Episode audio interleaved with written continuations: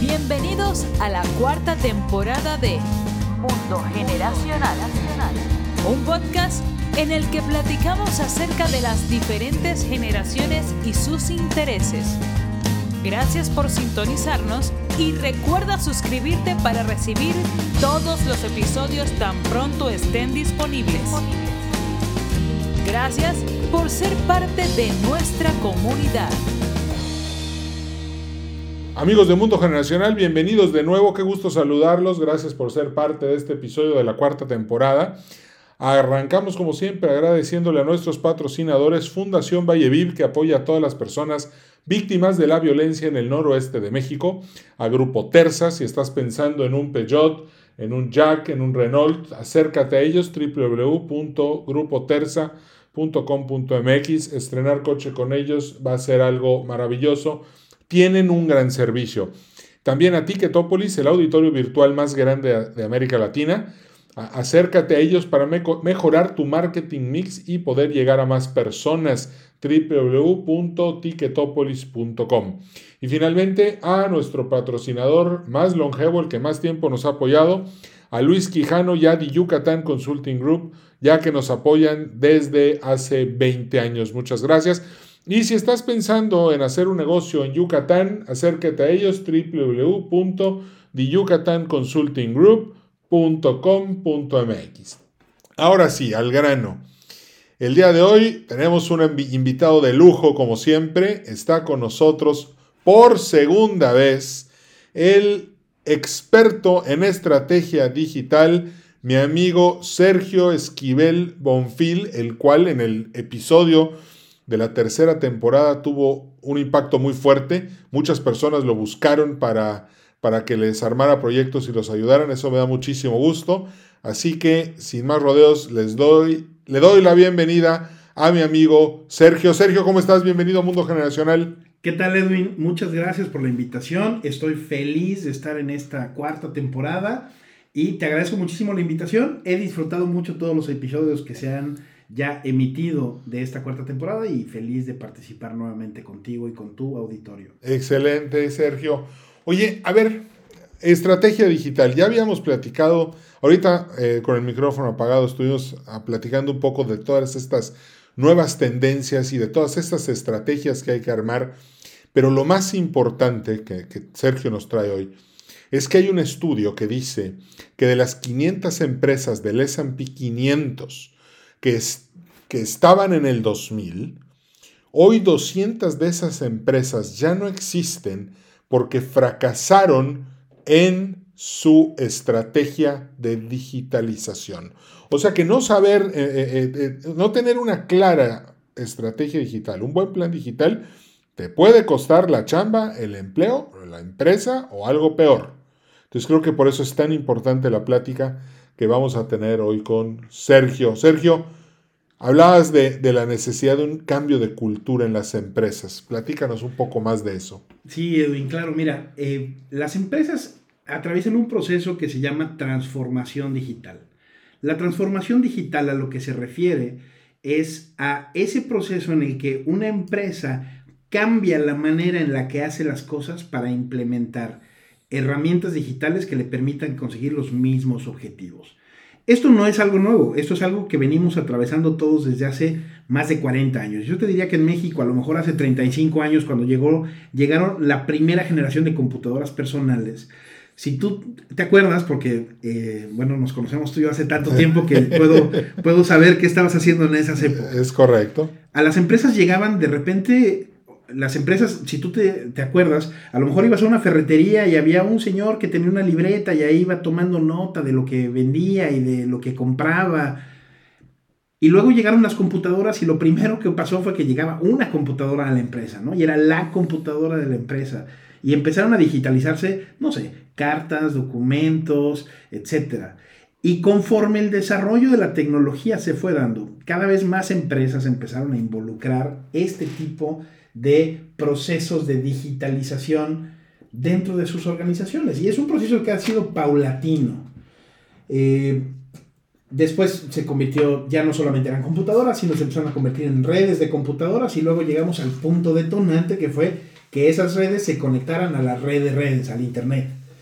Hoy en día sería imposible pensar en una empresa en donde no la mayoría de los, de, de los participantes de la empresa tengan su propia computadora con una conexión a Internet. Si tú reflexionas en todas las actividades productivas que has tenido el día de hoy, estoy seguro de que el 99% de ellas involucran Internet de una manera o de otra. Computadora, móvil. Computadora, móvil, cual- todo, todo el tipo de tecnología digital. Entonces, ¿qué es lo que sucede con, con la transformación digital? Que existen un sesgo conductual de los empresarios de resistencia al cambio para implementar esto. Eh, eh, yo no sabes la cantidad de empresarios con los que platico que de repente me dicen, no, no, no, o sea, está muy bien todo esto del mundo digital y todo, pero eso no aplica para mi negocio. ¿no? Esta es como una tendencia común de alguien que a lo mejor tiene 30 años operando de una manera y está acostumbrado a tener éxito de esa manera, Es correcto. pero la pandemia aceleró en mucho este, este aceleró el proceso de, de- cambió la manera en la que las empresas operan con términos de tecnología, por lo menos 5 o 10 años. Wow.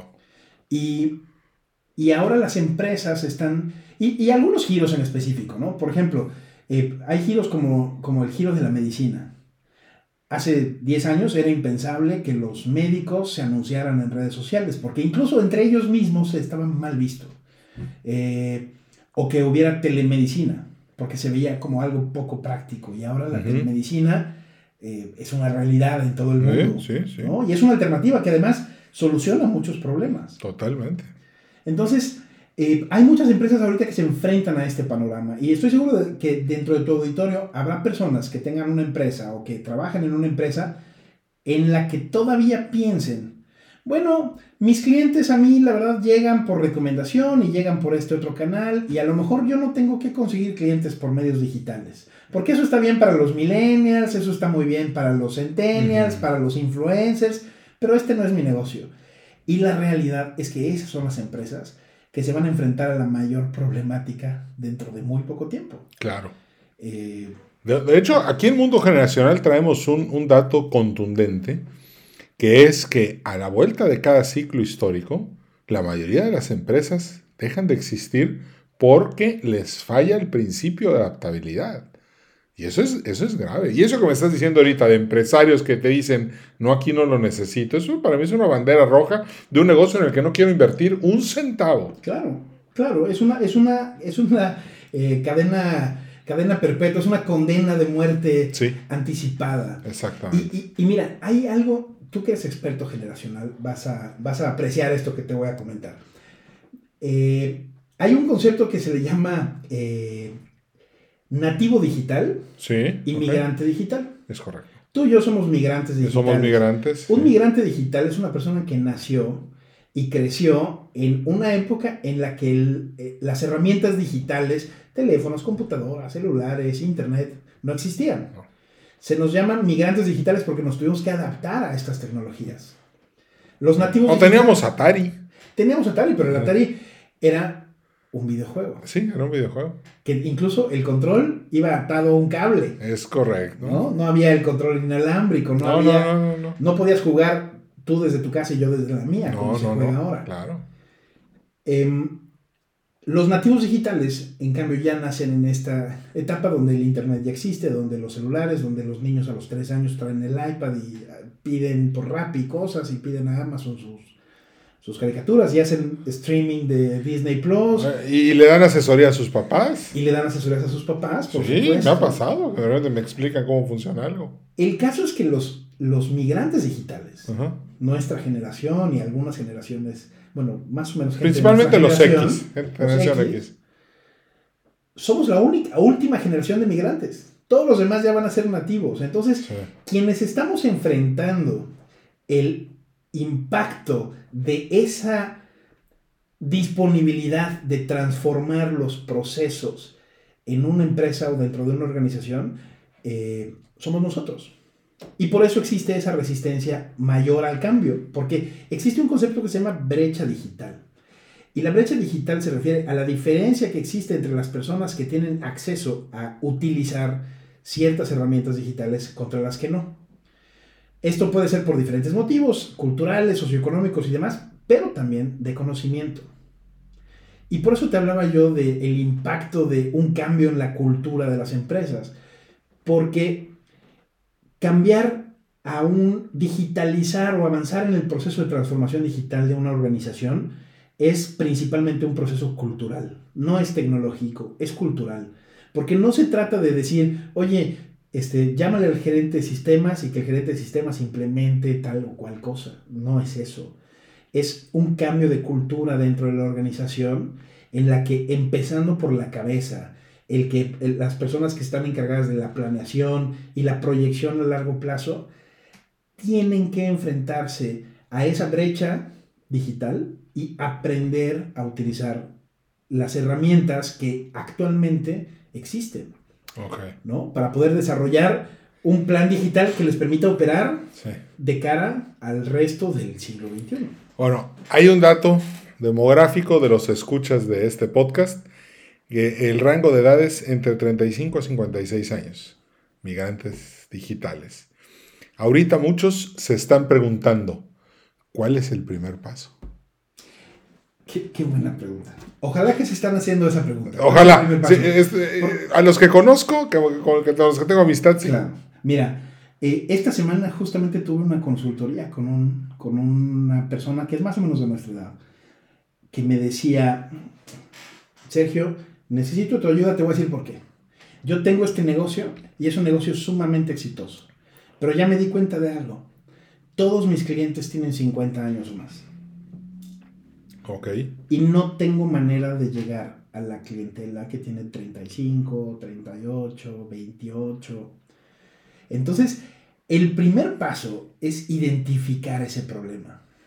¿No? Porque tú puedes pensar que eres una persona muy exitosa y, y probablemente lo seas, o tu empresa es una empresa muy exitosa, pero hay que entender que cada segmento del mercado tiene un proceso de captación distinto. ¿no? El consumidor de 50 años es distinto al consumidor de 30 años porque beneficia otro tipo de beneficia otro, otro tipo de estrategias de comunicación, ¿no? Eh, normalmente, eh, digamos, vamos a pensar en un restaurante, por ejemplo.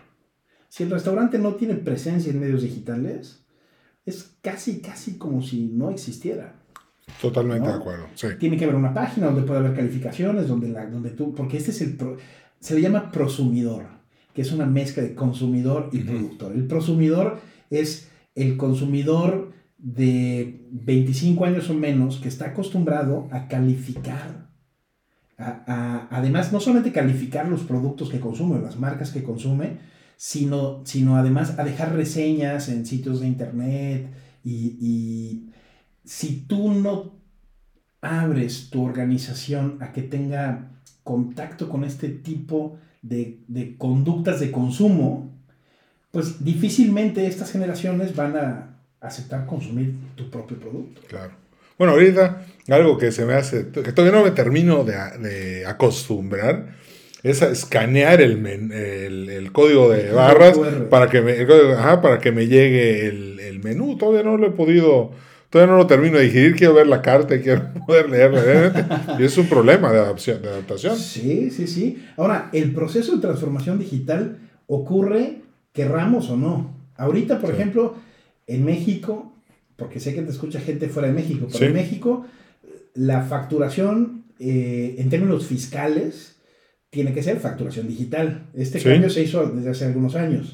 Entonces, básicamente, si no tienes acceso medios digitales, no puedes facturar. Y ahora estamos, todo el mundo está parándose de cabeza porque viene el cambio al CFDI 4.0, que es la nueva versión del CFDI, que trae algunos cambios. Y si no te actualizas en esos términos, simplemente no puedes operar, no puedes, no puedes facturar si no implementas todo esto. Entonces, este proceso de transformación digital ocurre que querramos o no. La clave es identificar. Yo no, yo no digo, yo no soy de las personas que sugiere que tienes que cambiar toda la forma en la que trabajas, porque cada empresa y cada proyecto son distintos. Yo creo que las empresas que tienen sus fortalezas tienen que protegerlas, eh, procurarlas y, enfocarse en que se mantengan siendo exitosas. Sin embargo, creo que es indispensable que para una empresa, para que una empresa pueda tener un desarrollo sustentable a lo largo del tiempo, tiene que empezar a prestarle más atención a estas cosas que no hace actualmente y decir, ok, a lo mejor voy a dedicar 10% de mis esfuerzos de captación de clientes a estos nuevos métodos digitales que antes no hacía y lo voy a empezar a desarrollar. Y a lo mejor de cada 100 clientes que consiga yo este año, a lo mejor voy a obtener 10 por ahí.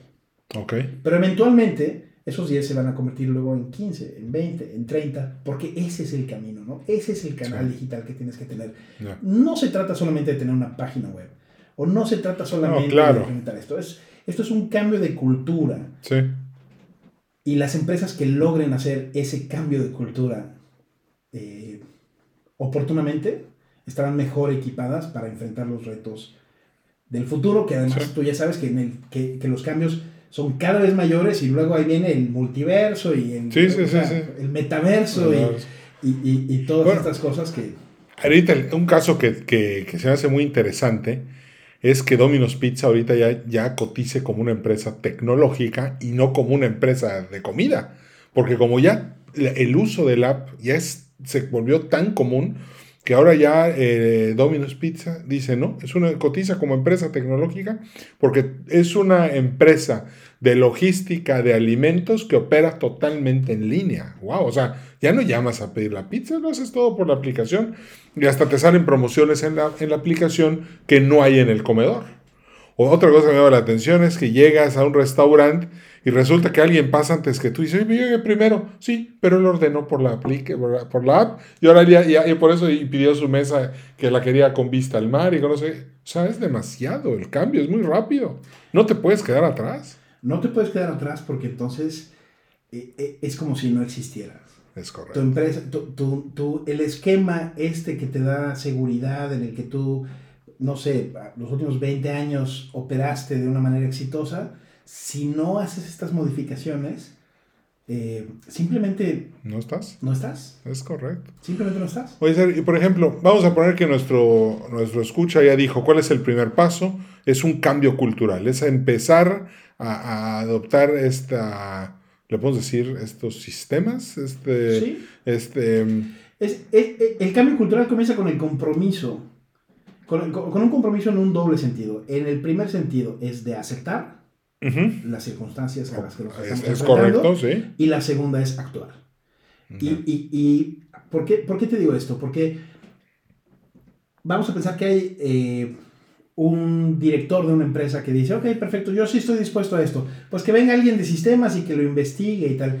Ya no ese es el proceso. No, O sea, aquí se tienen que involucrar todas las áreas y tienen que, todas las áreas tienen que, volver, tienen que volverse, eh, tal vez no especialistas, pero sí entender las herramientas digitales que tienen a su alcance y, y definir cuáles son los procesos que se tienen que hacer para implementar esto- estas metodologías para lo que sea, ya sea para captación de clientes o para reservación de pedidos o para reservación de vuelos o para eh, eh, cual- Sí. dependiendo del giro de la empresa, qué es lo que se por ahí irnos, es correcto. Sí, porque además también tiene un costo y esto hay que, hay, hay- que aceptarlo. Tiene un costo la transformación digital.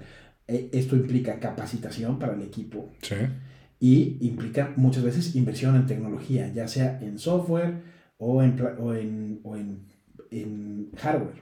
sí. Entonces, eh, sí tiene que existir un plan de desarrollo. Esto no se da de un día para otro. No es como, no es un decreto del director. Ya dijo que nos vamos a digitalizar, así que todos cambien su cultura de hoy para mañana. Sí, no, no, No, es un proceso que además va a ser permanente porque los cambios de tecnología son tan rápidos en el que la empresa va a tener que estar en este proceso de transformación digital de manera permanente. Sí.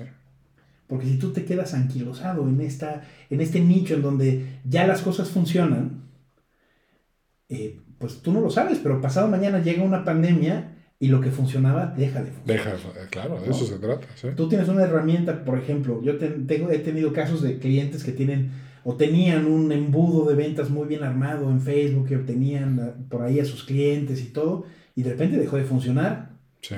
Y me dicen, Sergio, ya no funciona, ¿qué estoy haciendo? Bueno, pues el mercado va cambiando. A lo mejor la gente que te compraba ya no está en Facebook, a lo mejor ahorita está en TikTok, ¿no? Entonces vamos a llevarnos este embudo a TikTok, ¿cómo lo hacemos? ¿Cómo lo desarrollamos? Etcétera. Sí. Oye, ahorita, Sergio, ¿cómo ves todo este tema de las redes sociales dentro de la digitalización que quiere hacer este director general, esta nueva cultura, empezar en redes sociales. Bueno, ahorita ya, ¿qué significan las redes sociales? Porque, pues digo, lo, lo, orgánico creo que es del punto 0,6% de lo que publiques. Literalmente te va a leer tú, tu mamá, tu sobrino, y, y, son los que, y, los que son los que te van a dar like, pero ¿qué, ¿qué estrategia digital hay ahora para las redes sociales con todos los cambios que están mencionando ahorita? Pues mira, depende, depende mucho de cuál sea el giro de la empresa. Claro. Efectivamente lo que tú dices es correcto. ¿Qué pasó? Que vivimos una época de bonanza que ya terminó, que fue el boom de las redes sociales cuando empezó a crecer y donde orgánicamente, y la traducción de orgánicamente para mucha gente es gratuitamente. Sí. Teníamos un alcance sin precedentes. Sí, que era una locura, ¿no? Era una locura porque en aquella época tú publicabas y tenías muchísimas respuestas. Cosa que era insostenible porque las redes sociales, aunque nos cueste trabajo creerlo, son negocios. No, claro. Y esta gente, pues lo que quiere es tener más ingresos en sus negocios. Entonces, lo primero es entenderlo. Yo siempre le digo a todo el mundo, esto es, esto es como que estás abriendo una sucursal de tu negocio. Eh, nadie te va a dar un local gratis. Este local cuesta, nada más que te va a costar 10 veces menos de lo que te costaría un local en una plaza comercial. Sí. Entonces hay que verlo desde ese punto de vista y hay que invertirle, hay que invertirle de qué manera, en, ya sea en tiempo o en creatividad o en publicidad, depende del giro. Las redes sociales siguen siendo un canal que, que se vuelve muy útil y que yo creo que se vuelve hoy en día indispensable para todo tipo de negocios. Hay gente que, me, a mí te, te, repito, hay gente que me dice, no, no, es que para mí no es, porque para mi giro realmente no es importante. Y es un error, sí es importante. Eh, la, gran, la gran paradoja de las redes sociales es que todos tenemos algo que ofrecer y todos tenemos algo que decir acerca de nuestro producto, nuestro servicio.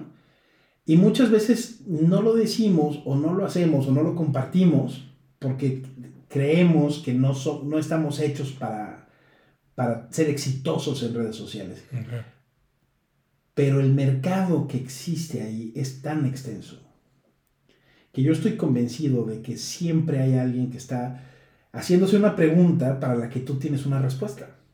Siempre hay alguien que está buscando, oye, este, ¿dónde habrá un restaurante donde estén preparando este platillo? Y tú lo estás preparando. Nada más tienes que encontrar la manera correcta de comunicarlo para llegar al público correcto. Ya no es como antes de que necesitas tener 100 mil seguidores o 200 mil seguidores, que sí, ayuda a tenerlos, claro pero ya no es indispensable tenerlos. No. Ya puedes hacer una manera de llegar y generar una comunidad de consumidores que te compren, que les guste tu marca, que les guste tu mensaje, que les guste tu contenido, sea lo que sea a lo que te dediques. y la otra cosa es que hay un cambio que está detonando la presencia de la marca personal, la importancia de la marca personal. Eh, digo, yo siempre pongo este ejemplo como de que si tú comparas el peso específico de las redes sociales de Tesla con las redes sociales de Elon Musk, pues Elon Musk se ha vuelto el personaje, ¿no? Es la cara de Tesla, es la cara de SpaceX, es la cara... Y, y, creo que dentro de las organizaciones, al menos por lo menos en redes sociales, eh, empoderar a los miembros del equipo para que se conviertan en la cara del negocio, eh, conecta mucho con las nuevas generaciones. Entonces, el desarrollo de la marca personal se vuelve algo importante, una oportunidad importante para que las empresas puedan capitalizar a través de redes sociales. Qué importante, la, la marca personal. Fíjate que nunca había pensado en esta relación que estás diciendo ahorita, en el que las empresas conviertan a su gente también en marcas personales para promoción de la empresa. O sea, eso no, no lo habíamos creo que está ahí, pero creo que hay que considerarlo más a profundidad. ¿Nos puedes dar algo más de información de esto para que los escuchas puedan empezar a trabajar en sus marcas personales? Sí, claro. Por ejemplo, em, imagínate un... Lo que pasa es que no quiero poner muchas marcas, eh, eh, muchas marcas comunes, pero te voy a poner un ejemplo. Vamos a pensar en una agencia de seguros, AXA. AXA tiene sus propias redes sociales donde da información y todo, y, todo lo que quieras.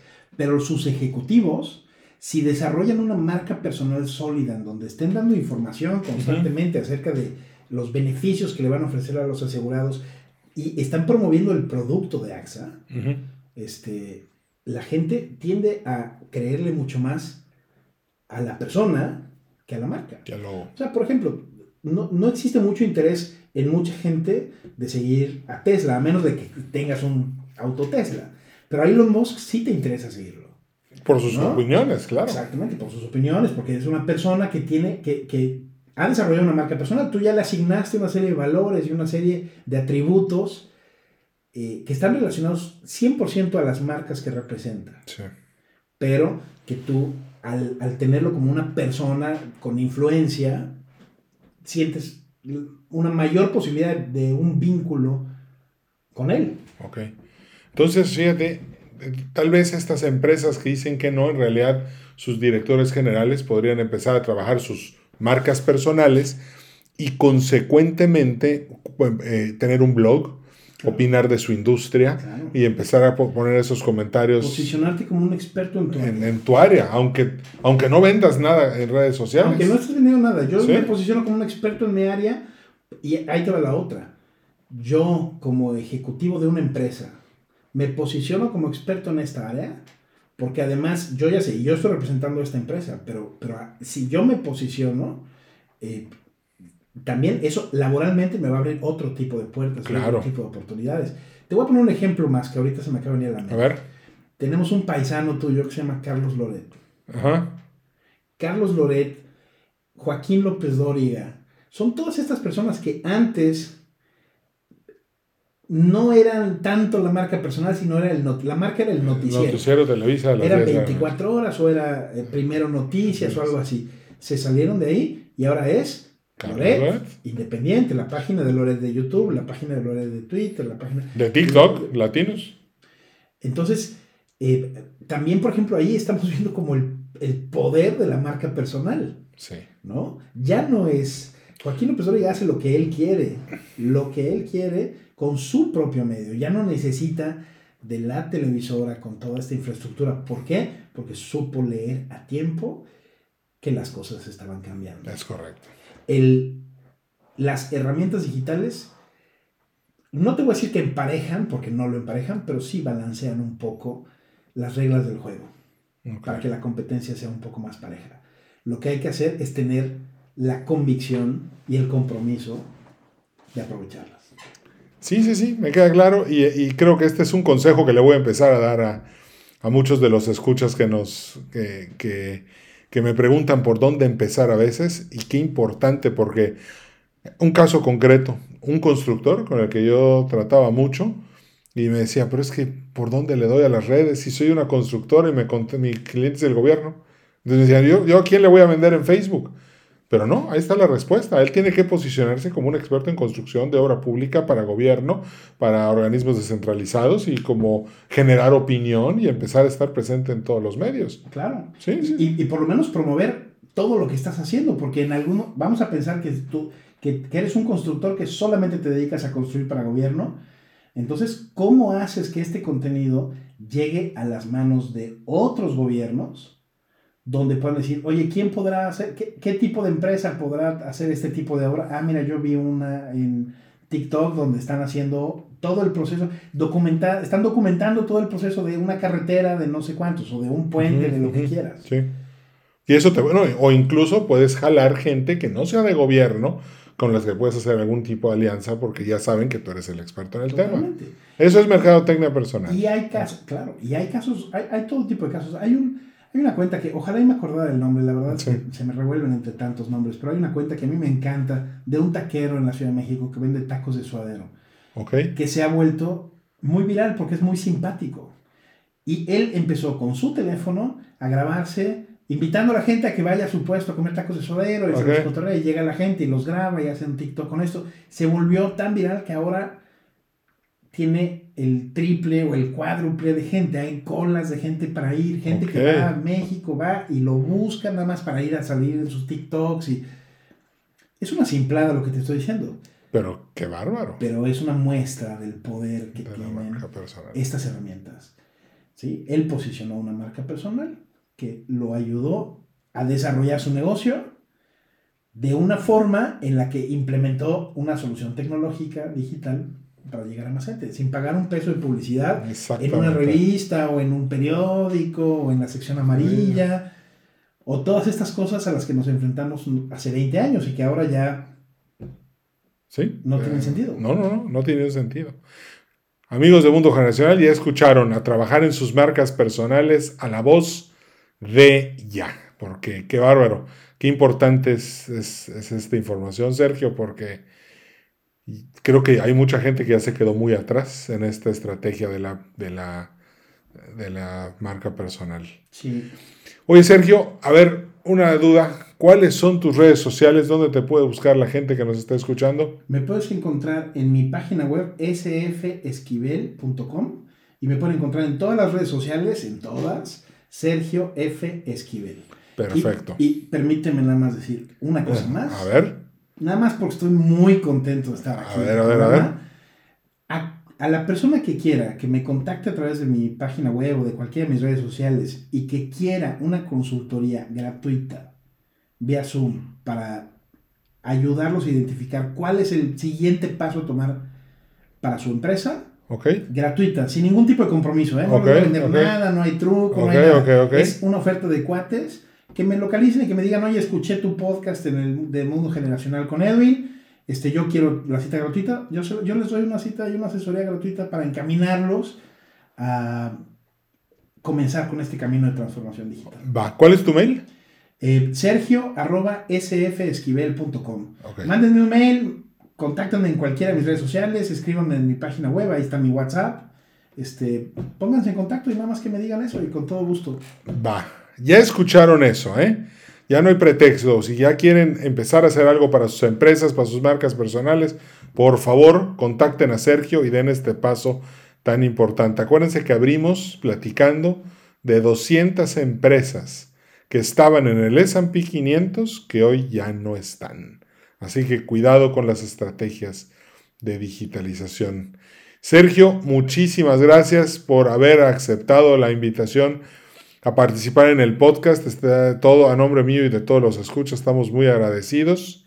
Y este, ah, segunda vez que vienes. Este, Y si me invitas en la quinta temporada, Va, va, va. Regreso. No, no, no. De hecho, este, te voy a invitar antes otra vez porque creo que hay muchos temas que hay que eh, tocar y hay que ver igual. Acuérdate que mucha gente nos da su retroalimentación y esto para mí es muy, muy importante porque eso es lo que me va dando eh, guía para saber este, por qué temas irme. Así que este, vamos a invitarte antes de que acabe otra vez esta, esta cuarta temporada. Ya escucharon, por favor, aprovechen consultoría para empresas y para eh, marca personal. Ya nos dijo Sergio cómo hacerle y ya ven que no va a tener ningún costo y sí va a tener muchísimos beneficios. Lo único que tienen que hacer es mencionar que esto lo escucharon en el podcast Mundo Generacional. Amigos, pues nos despedimos. Eh, primero que nada, le agradecemos a nuestros patrocinadores, Fundación Valleviv, Ticketopolis, eh, Grupo Terza, Luis Quijano y de Yucatán Consulting Group. Gracias a todos ellos. Y también eh, les recuerdo seguirnos en Facebook, en Mundo Podcast Mundo Generacional. Y pues bueno, me despido. Mi nombre es Edwin Carcaño Guerra y que tengan un excelente fin de semana. Cambio y fuera. Gracias por haber sido parte de este episodio de Mundo Generacional. A nombre de todo el equipo te deseamos prosperidad y éxito. Recuerda darnos un like en Facebook. Podcast Mundo Generacional. Nos vemos en el siguiente episodio.